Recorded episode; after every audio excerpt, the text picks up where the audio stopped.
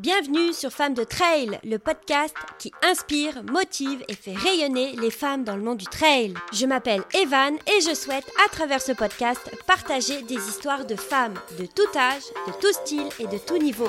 Parce que chaque histoire a une valeur.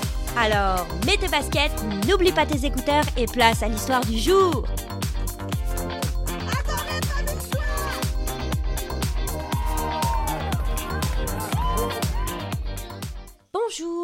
Bienvenue sur le tout tout tout premier épisode de Femmes de Trail. Alors, je vais vous avouer que je suis un petit peu stressée puisque c'est mon tout premier épisode, premier podcast, première fois euh, devant un micro et cela me sort un petit peu, voire même totalement de ma zone de confort, mais comme on dit, il faut bien un début à tout. Et je suis bien entendu très très très contente et enthousiaste d'être là, car Femme de Trail me tient euh, vraiment vraiment à cœur. Déjà, vous allez me dire, ben, qu'est-ce que c'est que Femme de Trail?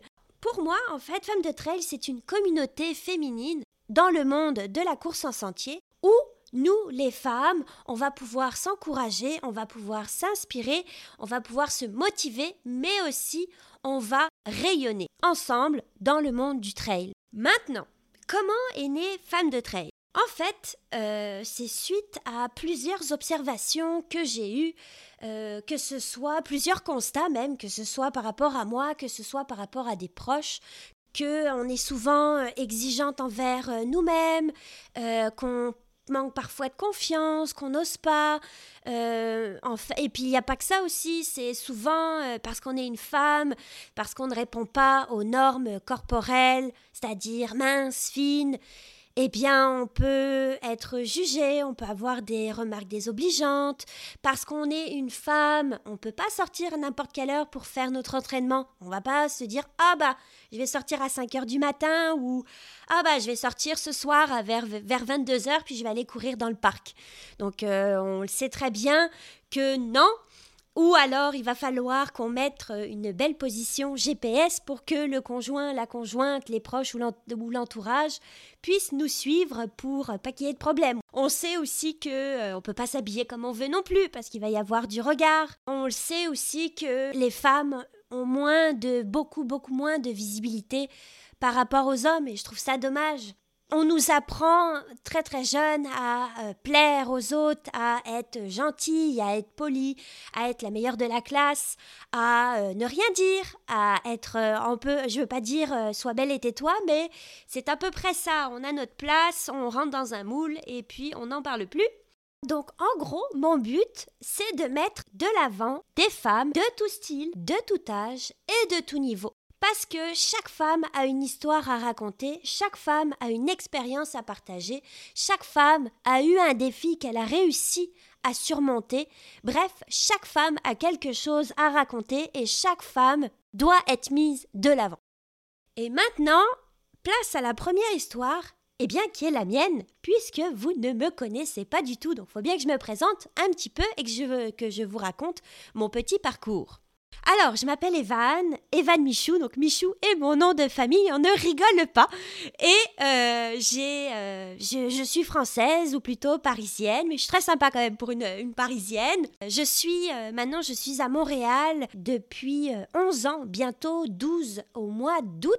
J'ai trois chats, donc ça c'est quand même très important parce que j'adore les chats et j'y tiens mes petits chats-chats. Ils s'appellent Luke, Anakin parce que j'adore Star Wars et Ricky qui est le nom qu'a choisi ma conjointe Rachel. On a un van euh, qu'on est en train de convertir pour pouvoir euh, partir euh, de temps en temps. J'adore la course en sentier, à chaque fois je me sens libre, sincèrement, tous mes problèmes disparaissent. Je suis de nature colérique, anxieuse, nerveuse, un petit peu agitée. je pense que je suis même, on pourra, on pourra, mes amis le disent, un, peu surexcitée de la vie, comme on dirait en, France hyperactif probablement. Bref, aussi mon, mon, cerveau fonctionne tout le temps, tout le temps en train de penser, surpenser même. Et la course en sentier ou même la course tout court me permet de, de, de, faire en sorte de mettre mon cerveau à off et de ne plus être exigeante envers moi-même, de ne plus, euh, de juste arrêter de penser et euh, courir, c'est tout. Et c'est le, je pense c'est le seul domaine où je me sens où je ne suis plus exigeante. En fait, c'est le seul domaine, la course ou même la course en sentier, où je ne suis plus exigeante envers moi-même. J'attends euh, rien, je, veux juste courir, mettre mes baskets un peu comme Forrest Gump, puis aller euh, visiter. c'est tout ce que je veux. Je mets mes écouteurs et puis là, je suis bien, je suis dans mon monde, je me sens libre. Euh, quand, quand je fais des épreuves, j'adore la longue distance parce que justement, à chaque fois, je me dis, bah, si je fais des longues distances, bah, je vais voir des, des zones qu'on n'a peut-être pas accès en temps normal. je vais visiter plein de choses. Donc, je suis tout le temps contente. Puis, ce que je peux vous dire, c'est qu'avant, je n'aimais pas du tout courir, mais alors vraiment pas. Et c'est euh, mon ancien colloque, ça remonte à 2014, euh, voire peut-être 2013, qui m'a dit à un moment donné, vas-y, viens, viens tester, viens courir, regarde, on va mettre de la musique, tu vas voir, on va faire le tour du parc Maisonneuve, tu vas voir, ça va être génial. Et j'ai fait ok, et puis finalement, on allait à ma vitesse, tout était très bien respecté, ce qui a fait que j'ai commencé à aimer ça vraiment et j'ai continué toute seule ensuite. Donc ça a été le, comme un déclic. C'est grâce à mon colloque, sincèrement, que j'en suis là maintenant. Il m'a poussé à faire la course sur route. J'ai adoré ça. Après, il m'a dit, viens, on va faire, euh, viens, tu vas voir, tu vas adorer. Viens faire de la course à obstacles. C'est comme de la randonnée, sauf qu'il y a des, obstacles, je suis sûre que tu vas adorer. Il y a de la boue et tout. Des fois, tu as des toboggans, ça va être trop bien. Donc, euh, j'ai commencé ensuite avec la course à obstacles. J'ai adoré ça. Euh, puis après, il m'a dit Viens, essaye le trail, tu vas voir, c'est encore plus mieux. Donc là, j'ai fait Ah, bah ouais. Puis j'ai commencé le trail, puis effectivement, j'ai adoré ça. Et maintenant, je fais de la course sur route et euh, du trail parce que la course à obstacles, sachant que je fais pas de renforcement musculaire de base, alors pour faire les, euh, les obstacles, c'était compliqué. Donc comme je faisais des, des Spartan race et que lorsque tu loupes quelque chose, tu dois faire des, burpees, excusez-moi pour euh, l'anglais, eh bien j'en ai fait des burpees. c'était compliqué. Et voilà. Grosso modo, bien sûr, si on fait un petit retour en arrière, parce que là on voit vraiment les choses qui vont bien, puis euh, comment ça se déroule bien, mais en fait, avant, je faisais du taekwondo. Euh, j'étais ceinture noire, deuxième dan, mais j'ai dû arrêter à cause euh, des migraines. En fait, j'ai commencé à faire des migraines lorsque je suis arrivée à Montréal en 2011. Je pense qu'un an après, j'ai développé des migraines pour je ne sais quelle raison, qui sont devenues chroniques. Et du coup, Qu'est-ce qu'on appelle chronique? C'est lorsque les migraines sont présentes plus de 15 fois par mois. Ce qui fait que ça a été très compliqué pour moi. Je ne pouvais plus travailler, en fait plus rien faire, j'avais plus de vie sociale, mais la course m'a aidé à surmonter ça, même si on le sait, la course fait des impacts et que du coup bah, ça me créait des migraines, mais je me disais que c'était le, Je venais faire des courses à obstacles, je sais même pas comment j'ai fait ça, mais je me disais bah, c'est le seul moyen pour moi de d'être comme tout le monde. Donc, je sais pas, j'ai associé ça, je me suis dit, bah, si je fais des courses à obstacles, je vis comme tout le monde, je vais être comme tout le monde. Même si je suis dernière, bah, c'est pas grave, je m'en fiche. J'ai fait quelque chose comme tout le monde, j'aime ça, je vois des gens, j'ai l'impression d'être présente et d'exister et de faire quelque chose. Donc je me suis rattachée à la course à obstacles, mais sauf qu'à un moment donné, ça a été plus, euh, de plus en plus difficile parce qu'on ne trouvait pas forcément le, traitement adéquat. Et du coup, eh bien, il a fallu que je lâche la course et que je me mette que je me mette pardon à la marche athlétique parce que je me suis dit bon on m'a tout dit on m'a on m'a le médecin me dit bah fais de la marche tu vas voir il y a pas d'impact c'est génial. Donc j'ai fait ah ouais bon ok je vais faire de la marche mais je vais faire de la marche rapide. Donc de marche je suis passée à marche rapide et je suis passée ensuite à marche athlétique. Et à partir de là j'ai commencé à faire des compétitions euh, je, m'entraînais énormément, je faisais des compétitions. Je pense que j'ai des records québécois, je me souviens plus.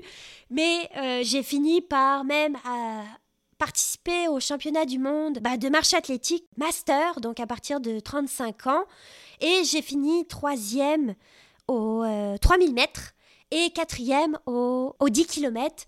Bien sûr, je, me suis entraînée, mais là, j'allais vers la fin, je commençais à trouver euh, très dur de faire de la compétition parce que euh, on nous pousse quand même pas mal, c'est quand même assez euh, difficile, c'est très intense, puis j'en pouvais plus de après le boulot d'aller m'entraîner, m'entraîner, m'entraîner et je trouvais plus de plaisir parce que je me disais mais moi je je veux pas faire un sport pour avoir une médaille, là, pour avoir un record. J'aimais pas ça. Puis c'est là où, je après ce championnat-là, j'ai décidé d'arrêter. Le traitement donc euh, de migraine, les injections de Botox faisaient de plus en plus effet, étaient de plus en plus bénéfiques, ce qui fait que j'ai pu reprendre la course. Et à partir de là, j'ai tiré, je vais pas dire j'ai tiré un trait parce qu'on ne sait jamais, je pense que je la reprendrai probablement un jour la marche athlétique, mais c'est pas le moment. Et pour l'instant, bah, j'ai recommencé la course, la course en sentier plus particulièrement, et surtout les longues distances parce que euh, plus c'est long, plus, plus je me sens bien parce que ça dure longtemps. Puis je me suis je me dis tout le temps, bah, eh bien, je découvre des terrains, des endroits que, qui ne sont peut-être pas accessibles en temps normal ou quand on fait un 5 km, bah, des fois, je trouve que ça va trop vite. On n'a pas le temps ou autre. Donc, moi, je sais pas, j'aime ça faire de la longue, de la longue distance.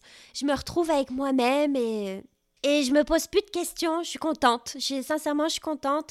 Et ça s'arrête là. Là, je, je suis bien.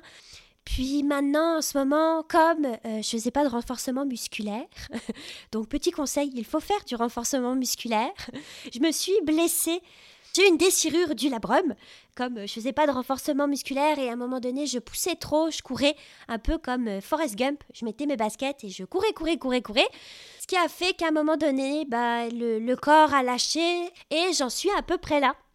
Donc ça va faire deux ans maintenant que j'ai cette déchirure. Je fais du, la, du renforcement musculaire, je fais vraiment tout. J'ai des injections de PRP, de tout ce que vous voulez. Je fais tout ce qu'il faut, mais c'est très long, je trouve. Mais bon, c'est comme on dit, c'est ça qui est ça. Donc, euh, ça a permis de travailler beaucoup de choses au niveau de, de, mon mental. Donc, euh, voilà, grosso modo, mon rêve, le... Euh, parce qu'on va parler quand même de choses plus gaies.